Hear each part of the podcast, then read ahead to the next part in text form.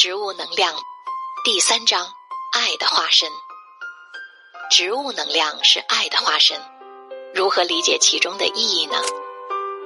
为何说植物能量是爱的化身？植物能量能使人类感受到爱。植物意识简单纯粹，就是给予。同样，当人类学会给予的时候，它也就逐渐成为爱的化身。人和植物的差异在于给予时的纯粹性。说到纯粹性，人类的意识形态会复杂的多。人类在给予时，会夹杂许多额外的想法，比如我给到他，他会不会回报我？这是其一。另外呢，我给到他了，我自己会不会就没有了？我的所得会不会越来越少？这是其二。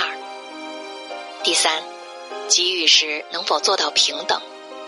给到比你地位高的人，怀有的是讨好之心；给到地位比你低的人，是因为可怜对方，是抱着施舍之心给出去，施舍性的给予，这是有高下之分。所以，给予这个动作，在人类的意识形态里增添了许多复杂成分。那我们再来看。植物之所以能够成为无私的爱的化身，并当之无愧，是因为植物意识里的只管付出，不求回报。在植物能量的意识里，完全没有求回报这些字。而且，植物能量具有平等性，无论面对微生物，还是蚂蚁等昆虫，或是动物，或是人类，无论你是乞丐总统。孩子、成人、男人、女人、有钱人、穷人，植物能量都能完全平等对待，没有任何区分的概念，就只是给予这样简单的动作。人类意识中比较接近植物意识的典型，如 Teresa Momo，在 Teresa Momo 的眼中，没有病人和健康人的区分，没有贫民窟与富人区的区分。没有炮火中的战场与诺贝尔和平奖颁奖场所的区别，他都是无二无别的面对。他给予大额捐赠人的赠礼与给予孩子的礼物是同样的。他对于每一位贫困病人的祝福，与他对于每个富人的祝福也是一样的。这就是爱的表达。在真实无伪的爱里，对任何身份地位、任何种族。任何生物种类都是平等馈赠，植物能量正是如此。它可以分布到雪山之巅的高寒苦地，也可以分布在沙漠边缘的酷热环境。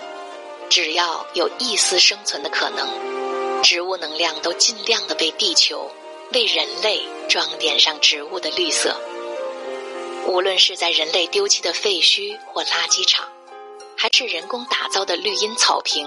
足球场，植物能量对环境要求以及人类如何相待它们，都是毫无怨言的接受。人类愿意将植物能量如何运用都可以，就像如今人类经常将原始森林中的大树挖出来，长途运输到城市的某个小区门口种下，而这棵大树仍然生长的枝繁叶茂，为这里的人们遮风挡雨。同样的热爱着移栽它的人类。热爱着小区里围绕着他的孩子们，即便对于某些人类的无知砍伐，植物们也毫无抱怨，只会想：愿我们能够提供更多的资源和材料给到人类社会，用于提高人类的生活品质。植物能量赞美一切美好的事物，赞扬和赞颂爱的付出，是当之无愧的爱的化身。当人们在使用植物、接受植物的馈赠时，是否感受到植物的品质，并接受到植物能量的感化呢？人类的心灵有否被植物能量所浸润和改变呢？当人类能逐渐的与植物能量互动时，人类在思想意识层面便会被植物能量的意识频率所带动，向更高的意识能量进阶。